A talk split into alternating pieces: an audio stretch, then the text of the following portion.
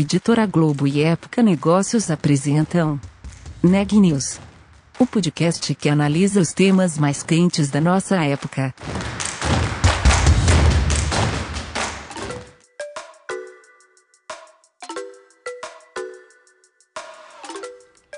Oi pessoal, tudo bem? Meu nome é Renan Júlio e tá começando mais um Neg News, nosso podcast com uma cobertura especial da pandemia do novo coronavírus. Hoje eu tô acompanhado da repórter Sabrina, que vai nos contar como mais uma vez a inovação ajudou uma empresa a enfrentar a pandemia. Sabrina, conta mais pra gente, por favor. Oi, sim, eu conversei com o Edson Igo, ele é CEO da Danone Nutrícia. O Edson contou quais foram as estratégias de inovação da Danone Nutrícia para enfrentar a pandemia, como a empresa lidou com os funcionários neste momento e quais são as próximas iniciativas da empresa. Confira a entrevista.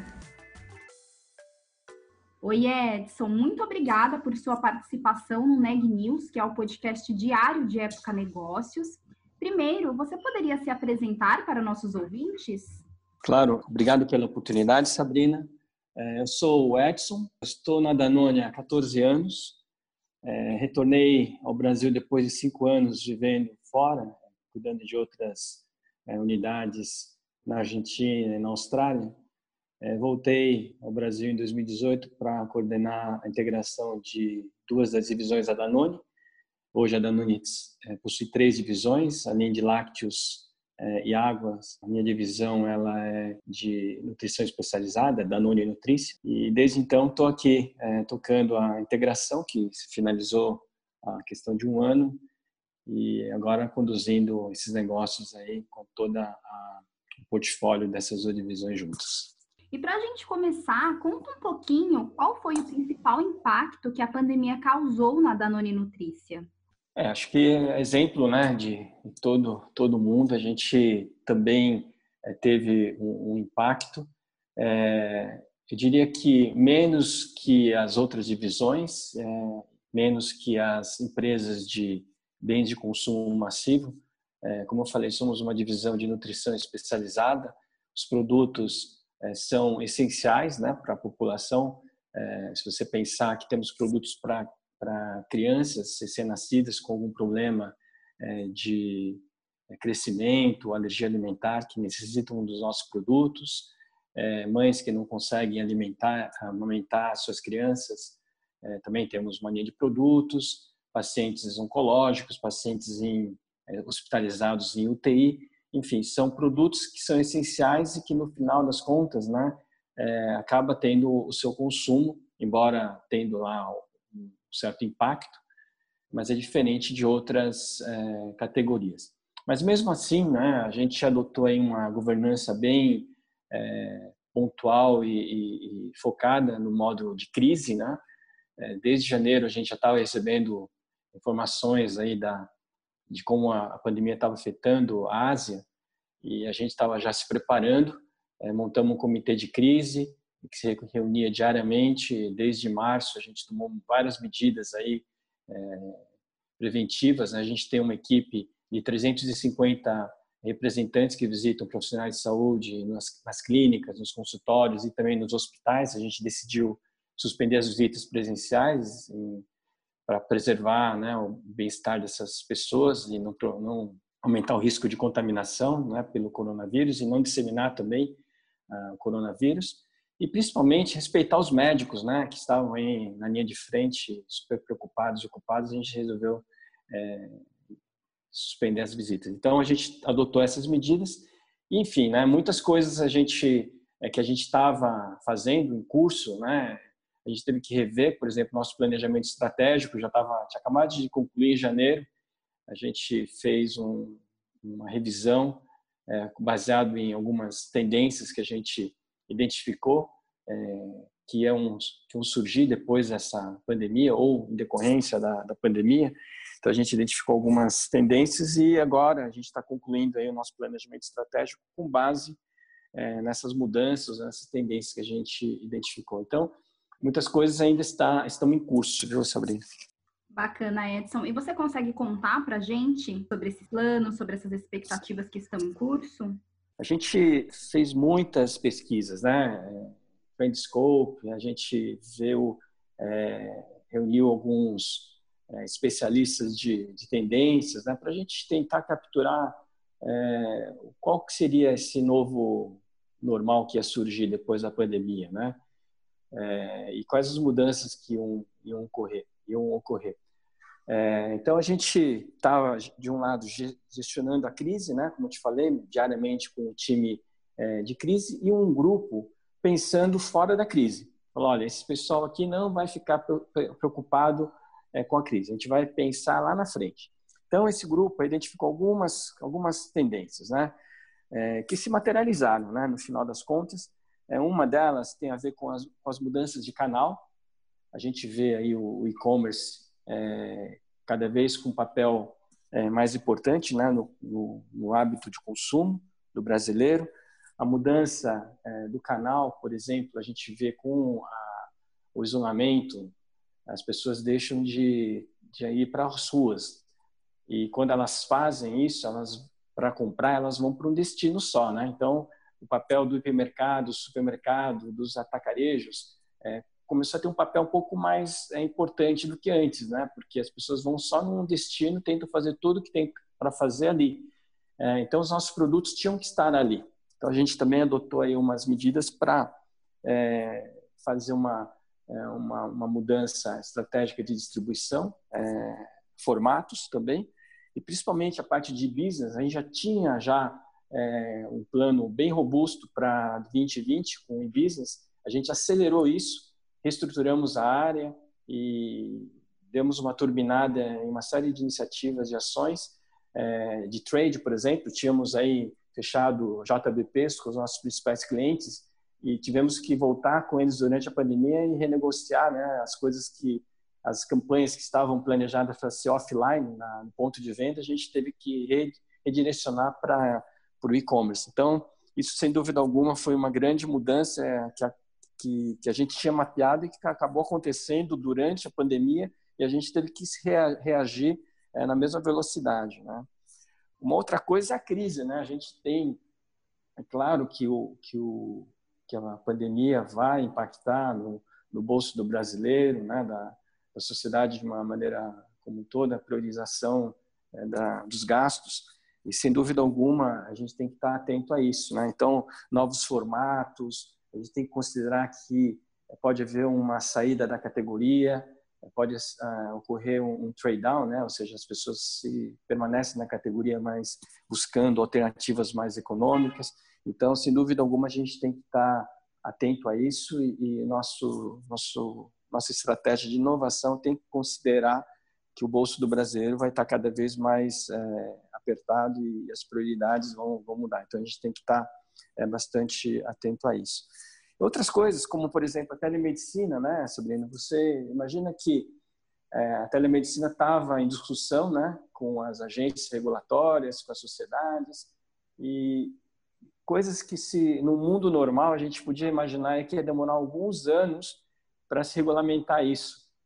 E o que a gente viu é que, sei lá, em cinco semanas é, a, situação se regulamentou e o governo autorizou e a telemedicina passou a ser utilizada é, cada vez mais, é, porque as pessoas estavam aí é, em isolamento social, os médicos é, precisavam atender esses pacientes e a telemedicina foi o meio é, encontrado para isso. E, e, dentro desse, desse contexto, a gente já tinha mapeado isso como uma tendência, mas não uma coisa tão rápida, né? Então a gente correu a gente tem um, um time super ágil aí de, de, inovação. A gente fez aí um, uma parceria inédita com o Grupo Fleury, é, com a plataforma Cuidar Digital. E a gente, então, está inserido nessa plataforma. A gente está oferecendo aí é, para os médicos que queiram é, usar essa plataforma com seus pacientes, é, em parceria com o Grupo Fleury. E também a gente está oferecendo o que a gente sabe, quem mais a gente sabe, né, que é nutrição a gente é esperto nisso, experto nisso, então a gente tem aí algumas consultoras que ajudam é, os médicos, caso eles queiram é, algum apoio é, de formação nutricional, aqui não é propaganda de produto, e sim orientação nutricional, a gente tem aqui então um grupo de profissionais que ajudam esses médicos dentro dessa plataforma. Então, a telemedicina veio para ficar e a gente já se conectou e já estamos rodando, acho que começa agora esse mês aqui, um esse programa de telemedicina com o Grupo Fleury. Então, é, é, é a nova forma aí de, de lidar uma, uma nova é, modalidade é, de consultas de, virtuais, né, remotas, é, que vem a ajudar cada vez mais tanto os médicos quanto quanto a população em geral. Duas coisas que a gente identificou, uma tem a ver com a preocupação com a saúde, né, cada vez mais novos hábitos e rituais que, que a gente acabou adotando, né, devido à pandemia, a questão da preocupação com a imunidade, é, sem dúvida alguma são coisas que vieram para ficar e eu acho que cada vez mais a, as pessoas vão estar preocupadas com a, com seu, com a sua saúde, é, buscar formas de, de, de, ter uma alimentação mais saudável e, e, ter uma imunidade mais forte.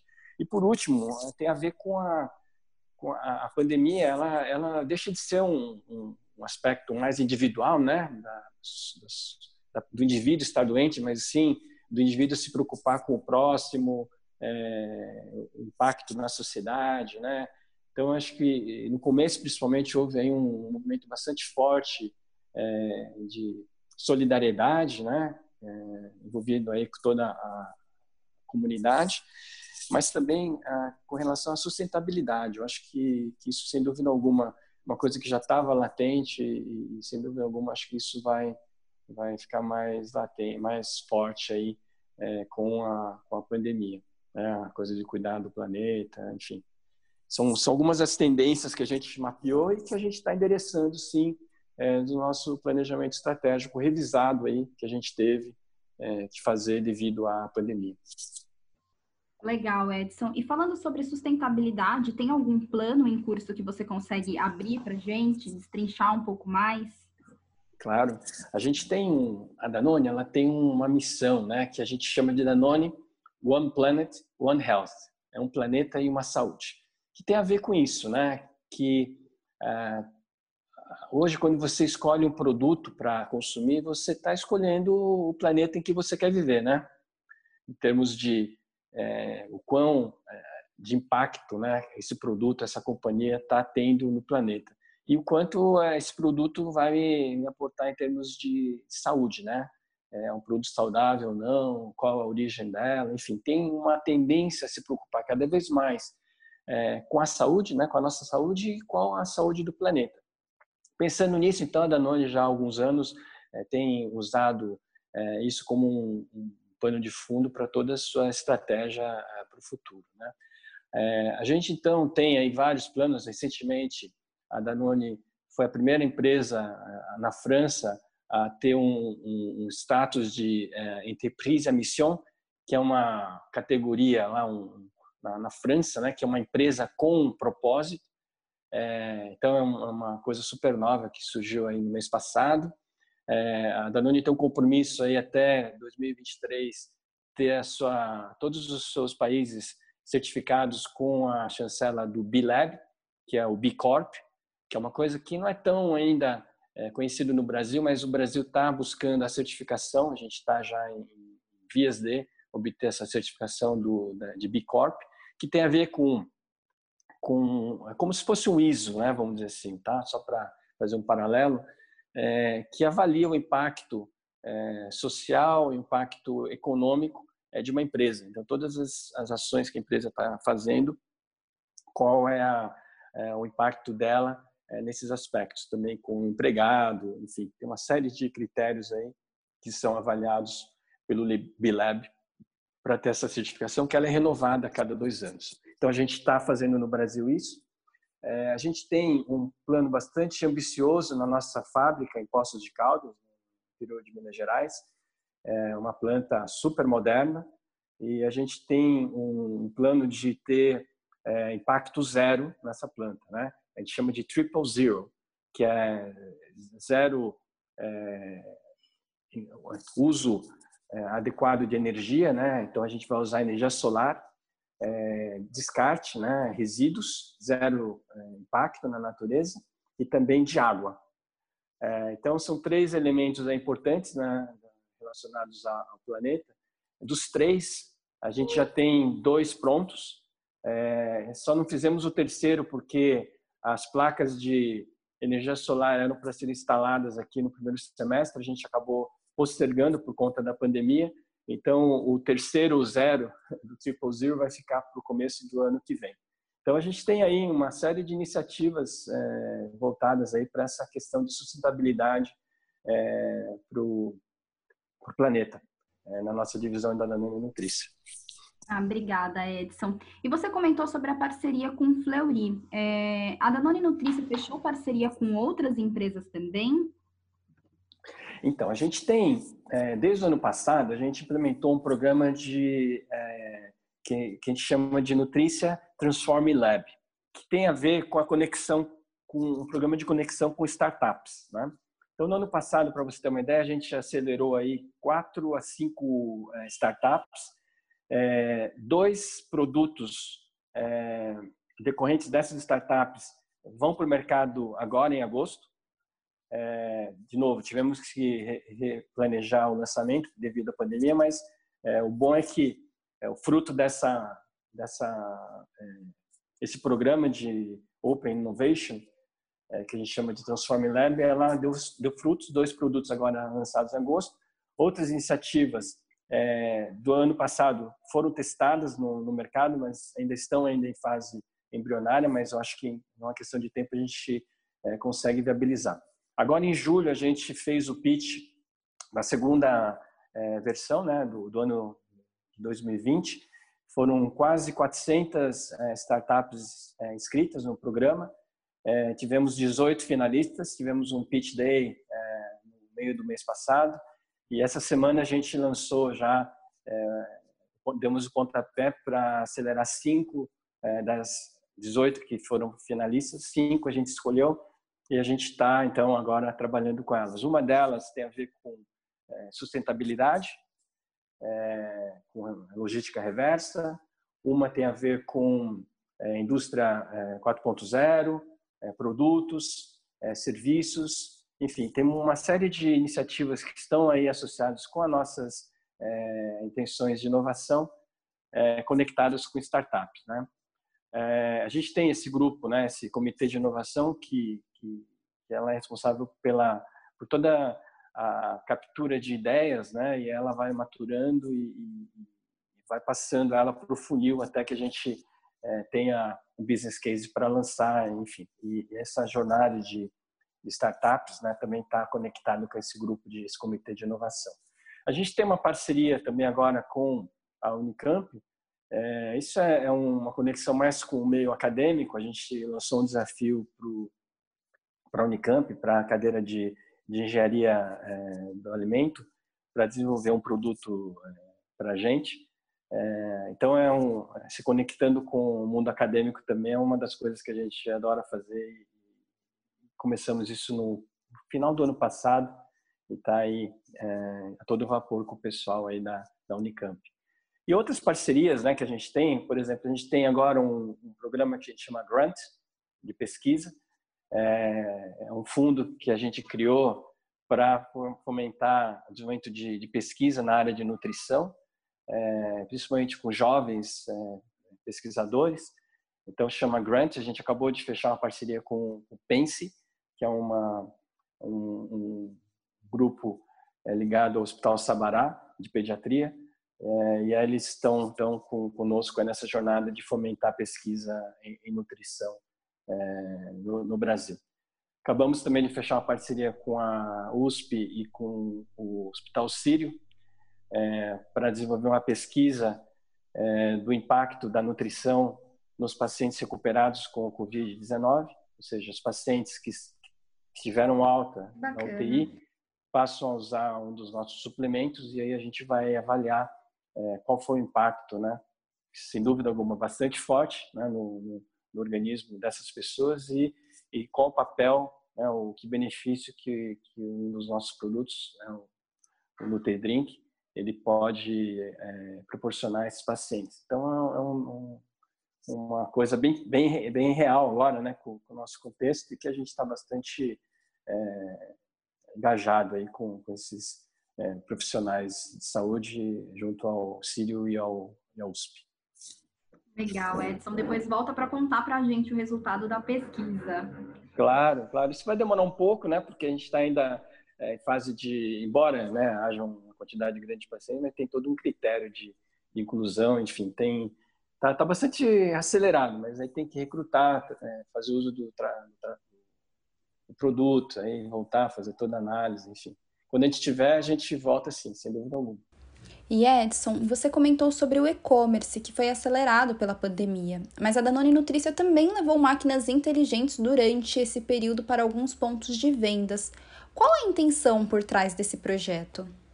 Então, né, a gente, a Danone Nutrícia, desde que a gente é, começou, quando a gente se fundiu, né, criou essa nova empresa, a gente criou um, um espírito assim de um mindset de inovação que contagiou todo mundo né?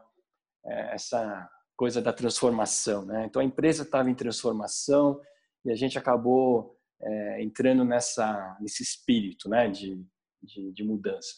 Então o que que a gente é, começou, né? Em julho de 2019 a gente lançou esse programa de inovação. Isso contagiou a organização. Todo mundo quis inovar, quis, poxa vida, que legal, a gente está se conectando com o mundo lá fora, com startups, com universidade, é, isso trouxe um, um, uma coisa muito legal assim é, para o mindset das pessoas, né? Então, quando a gente tinha é, no nosso radar, a gente tem um, um D2C é, bastante estabelecido, né? Só que a gente precisava fazer um, um trabalho de, de um pouco mais abrangente, não só é, no nosso canal de venda ao consumidor, né? A gente ainda tinha que desenvolver é, os nossos parceiros, né? o a Amazon estava chegando no Brasil, é, a gente ainda tinha os marketplaces é, super desenvolvidos e a gente não estava lá presente. É, essas empresas de last miles, né, o, o iFood, James e o Rappi, é, super estabelecidas, a gente também não estava é, jogando né, na, nesse jogo, enfim. Então a gente decidiu é, fortalecer né, o time, a gente trouxe é, pessoas do mercado, a gente se reorganizou, definimos a nossa ambição e a nossa estratégia e a gente então foi a primeira empresa é, de, de, nutrição a vender para a Amazon no ano passado. A gente acabou de vender para o Mercado Livre. É, então a gente está definitivamente no, no canal do, do, marketplace. A gente está forte no, no pure players, né? Com, com o Amazon. Agora a gente está é, finalizando com a, com a Magalu, né, Magazine Luiza. Quer dizer, a gente vai estar, então, no canal Marketplace, a gente vai estar forte no Pure Players, no, na parte de Bricks and Clicks, né, que são os, os parceiros que têm é, loja física e, e, online. A gente está presente com, é, com uma consistência bastante forte em termos de margem, em termos de pricing point. A gente está super é, consistente com é, essa parte também é, do e-business. O nosso canal direto para o consumidor, que chama Sabor de Viver, está tá super estável. Né? A gente teve uns problemas técnicos aí que a gente teve que enfrentar, mas está super estável. A gente agora está é, trabalhando em, em, uma forma de criar uma, uma jornada diferente para esse canal de, direto, né? Está em, tá em curso. E finalmente, né? A gente também tem aí vários programas aí junto com com os Last Miles, né? Que é que são Rappi, James e iFood. A gente tem aí um uma série de iniciativas e parcerias com eles também. Então, hoje a gente está aí em todas as vertentes do e-business presentes e jogando, jogando é, forte com, com presença, com, com, estrutura, com estratégia é, e não só com, com iniciativas pontuais. Né? A gente tem aí um plano bastante ambicioso é, do e-business é, para o nosso futuro aí, é, como empresa. Legal, Edson. E para você, como será é, a área de nutrição após a pandemia? Então, a gente, como, como a Danone Nutrição, ela tem um impacto, né, é, desde o nascimento, né, da, da, criança que nasce prematura, uma criança que nasce com problema é, de um erro inato, né, por exemplo, com é, problemas de fenilcetonúria, né, que precisa de uma dieta específica para o resto da vida, crianças que têm problema de alergia, o déficit de crescimento, ou mesmo crianças saudáveis que, que estão precisando de uma fórmula infantil, né? A mãe não consegue amamentar por algum problema e aí o médico prescreve uma das dos nossos produtos. Você tem aí pacientes oncológicos, pacientes diabéticos, pacientes com é, idosos, né, com problemas de mobilidade e também pacientes que estão lá na UTI. Então a gente tem aí um, uma, um público, né, que vai é, do início da vida até lá no, no, hospital. E a gente agora percebe que, que, que, que a gente está muito focado no, no doente, né, na, no, naquela pessoa que estava com uma enfermidade, né, é, tirando, obviamente, a criança, o bebê saudável que, que, tá, que não estava podendo receber o aleitamento materno. A gente então percebe que, que há uma tendência, primeiro, né, da população é, viver mais e querer viver melhor. É, você vê também que a sociedade hoje, né, as pessoas estão se relacionando ou casando, né, ou, ou morando assim é, junto um pouco mais tarde, tendo filhos, quando tem filhos também é mais tarde. Então existe aí uma uma, uma tendência das pessoas a querer aproveitar mais a, a vida, né? Então, a gente identificando isso, a gente criou uma categoria que a gente está chamando de longevidade ativa, né? É, que tem a ver com isso, né? Com, com o estilo de vida, mas também com nutrição, que as pessoas querem se alimentar bem, querem comer, é, querem ingerir produtos é, saudáveis, querem ver o rótulo, ter um clean label, né? um rótulo sem, é, sem é, corante, sem produtos muito é, que possam fazer mal para elas. Quer dizer, ou veganos, vegetarianos, flexitarianos, você tem uma, uma infinidade de, de é, necessidades ou de demandas que a gente está percebendo que está cada vez mais forte. Então, pensando nisso, né, a gente está lançando agora, nesse mês, essa categoria né, de produtos é, que, que chama Forte Fit. E a ideia é que a gente tenha, então, produtos para é, barras e cereais para a pessoa que está é, no momento ali de snack, então ele tem um snack saudável, ou ela está no pós-treino, precisa tomar esse produto para se recuperar do ponto de vista de músculo, ou a pessoa está em trânsito, né? Quando elas voltarem a, a sair, então vai ter produto para tomar é, quando elas estiverem é, em, em, em, trânsito. É, produtos à base de vegetais, né? Essa é uma grande aposta que a Danone tem, então a gente chama de plant-based, então, produtos vegetais à base de ervilha, arroz, é, para as pessoas que são vegetarianas, veganas ou flexitarianas, aquelas que estão, estão diminuindo o consumo de proteína animal. E em breve a gente vai trazer também a linha Vega, que é uma, uma marca super conhecida nos Estados Unidos de produtos veganos. A gente vai trazer então também para o Brasil.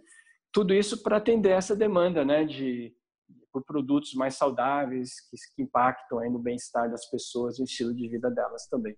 E tem muito mais para por né? Porque essa, essa linha de produtos que, que eu falei para você, o Fit, ela não é, é voltada só para mobilidade, né? Para músculos. A gente tem aí outros planos também, outros territórios que a gente está é, tá pensando em entrar para o futuro. Então, tudo isso respondendo a essa nova tendência, essa demanda é, por nutrição especializada ou mais saudável é, para as pessoas. Legal, Edson. E para a gente fechar, falando um pouco sobre gestão, sei que você comentou um pouquinho lá no primeiro bate-papo da, da, nossa conversa, mas destrincha um pouco como a Danone Nutrícia lidou com os funcionários durante a pandemia, se de repente vocês passaram a oferecer home office ou não, como que foi uhum. esse processo do ponto de vista de gestão? Como que vocês olharam para os funcionários durante o período de pandemia? É, dentro daquele comitê de crise que eu comentei com você, a gente tinha cinco blocos ali, né? É, um desses cinco blocos tinha a ver com pessoas. Então essa, é, então a gente dividiu em cinco grupos, né, que estavam focados em pilares específicos e de pessoas estava ali é, focado na, na, numa das prioridades que a gente tinha. A gente definiu duas né, no momento que a gente estabeleceu o comitê. A primeira era que a gente tinha que assegurar o, o bem-estar, né, integridade física dos nossos funcionários. E o segundo, que a gente tinha que garantir o abastecimento dos nossos produtos que são essenciais para a população. Então, todas as decisões que a gente tomou eram baseadas nessas duas, nesses dois critérios. Então, no começo de, lá na metade de março, a gente já, já 14 de março, foi o primeiro caso, né, que a gente teve em São Paulo, a gente já começou a perceber que a coisa estava vindo para o Brasil mesmo, né? E a gente então fez o quê? Nessa semana a gente é, retirou o time que visitava, que visita os hospitais, os médicos dentro do hospital, é, por dois motivos, né? Pelo ambiente hospitalar, que era um ambiente é, que não era tão propício assim, né, para a segurança das pessoas, e também nos hospitais era onde a gente imaginar naquela época que ia ter um, um, um fluxo de pessoas bastante grande, né? Então a gente falou, olha, vamos sair de lá porque eu acho que ali vai ter que ter um, um, uma atenção maior para os pacientes com Covid. Então a gente retirou é, essas pessoas, nossa equipe do, do campo. Então dois dias depois a gente tirou também a equipe que, que visitava os médicos, que visita os médicos nos consultórios. Então a gente sempre preservou, né, esse, esse time esse time ficou em treinamento é, conosco, a gente acabou fazendo uma, uma série de é, capacitação, né, é, de conhecimento com, com, o time, quer dizer, eles não ficaram parados, mas ficaram ali é, atuando, ali fazendo toda uma parte de treinamento. O time do escritório, né, a gente tem lá é, um contingente de pessoas, também nessa mesma semana a gente mobilizou em dois dias, a gente é, proporcionou, né, gente deu computador, é, notebook para todos, é, e eles começaram a trabalhar remotamente é, de casa. É, alguns deles não tinham, por exemplo, tinham um problema com é, ergonômicos, né? Então a gente possibilitou que eles fossem no escritório pegar a sua cadeira, por exemplo, para levar para casa para usar. situações onde o funcionário estava sem conexão, uma conexão ruim de internet, a gente também ajudou essas pessoas. E a gente fazia pesquisa sistematicamente, né, junto aos funcionários para ver como é que estava, né? Então, do ponto de vista de estrutura, mas também da cabeça. Então, a gente percebeu que o pessoal estava começando a ficar estressado, é, com, com, um monte de reuniões, né? Webex, é, ligações, é, vídeos, enfim. A gente também deu uma orientação do horário da jornada de trabalho. Foi, poxa, não começa muito cedo, termina, se dedica aí pelo menos umas duas horas de almoço, termina às cinco da tarde, sabe? Então, também a gente deu algumas orientações nesse sentido, demos apoio psicológico e financeiro. Então, as pessoas podiam ligar para um número totalmente confidencial, né? Elas ligam, falam, é, tem esse apoio psicológico também, é, algum apoio assim de orientação financeira. É, fizemos várias, contratamos personal trainers para dar aula de é, lives, né, de é, funcional, é, yoga, meditação. Fizemos também sessões com, com pessoas para trocar ideia, né, assim, ser um tipo um, um psicólogo, né, para trocar uma ideia de como é que estava o momento deles. Enfim, a gente deu bastante apoio é, para as pessoas, o engajamento. É, a gente fazia, já fiz três pulses nesse período é sempre acima de 90%, que, o que mostra que tudo que a gente fez é, foi, foi bom. E também o índice de contaminação é, dos nossos funcionários foi super baixo, abaixo da média é, que a gente vê é, oficial né, dos estados, é, nenhum caso grave, nenhum, nenhum óbito também. Então, tudo isso mostra que a gente é, fez um grande trabalho de proteção aos nossos é, colaboradores. E, enfim, acho que era, era isso que, que, que mostra toda a preocupação que esse time aí que ficou preocupado com as pessoas é, se dedicou e, e tá aí.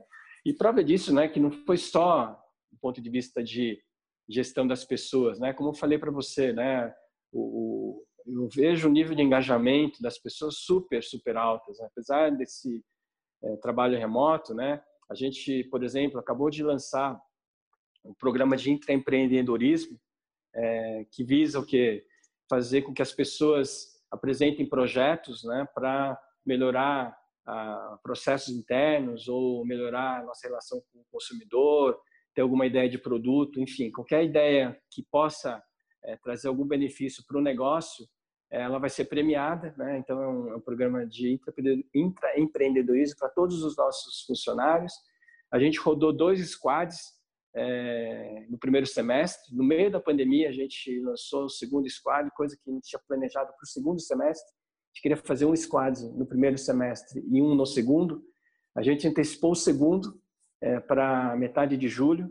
A gente dobrou a aposta porque a gente acredita realmente que esse modelo vai trazer muito mais engajamento e energia aí para o time. Então, eu vejo assim muita energia, muito engajamento é, das pessoas mesmo é, nesse trabalho remoto, viu, Sabrina? Eu tenho, tenho, muita satisfação e orgulho aí desse time que não não se deixou abater é, por tudo isso que a gente está passando, não.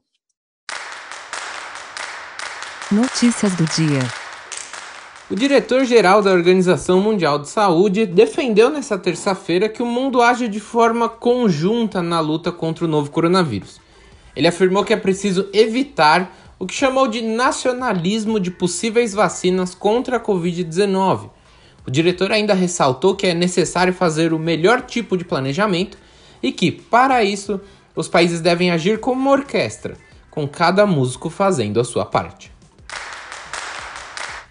O Brasil tinha 2,814 milhões de empresas em funcionamento na primeira quinzena de julho, sendo que 44,8% delas informaram que a pandemia do novo coronavírus afetou negativamente as suas atividades.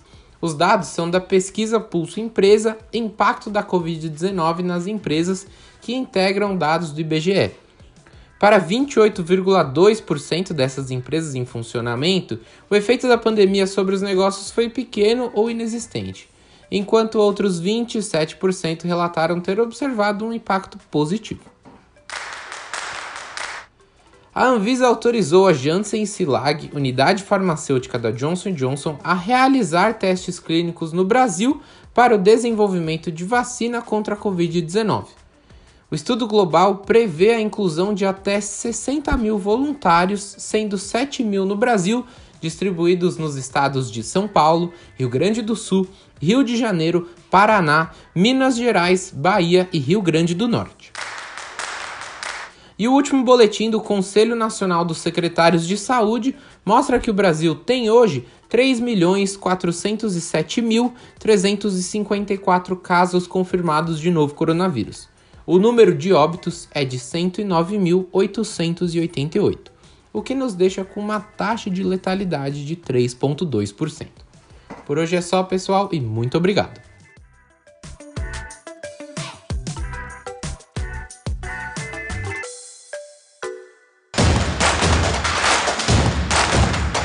Esse podcast é um oferecimento de Época Negócios. Inspiração para inovar. Não deixe de conferir nossos outros podcasts. Presidente Entrevista Presidente. The Office. E os negócios da nossa época. Ouça, acompanhe, compartilhe. Vamos fazer deste podcast o nosso ponto de encontro.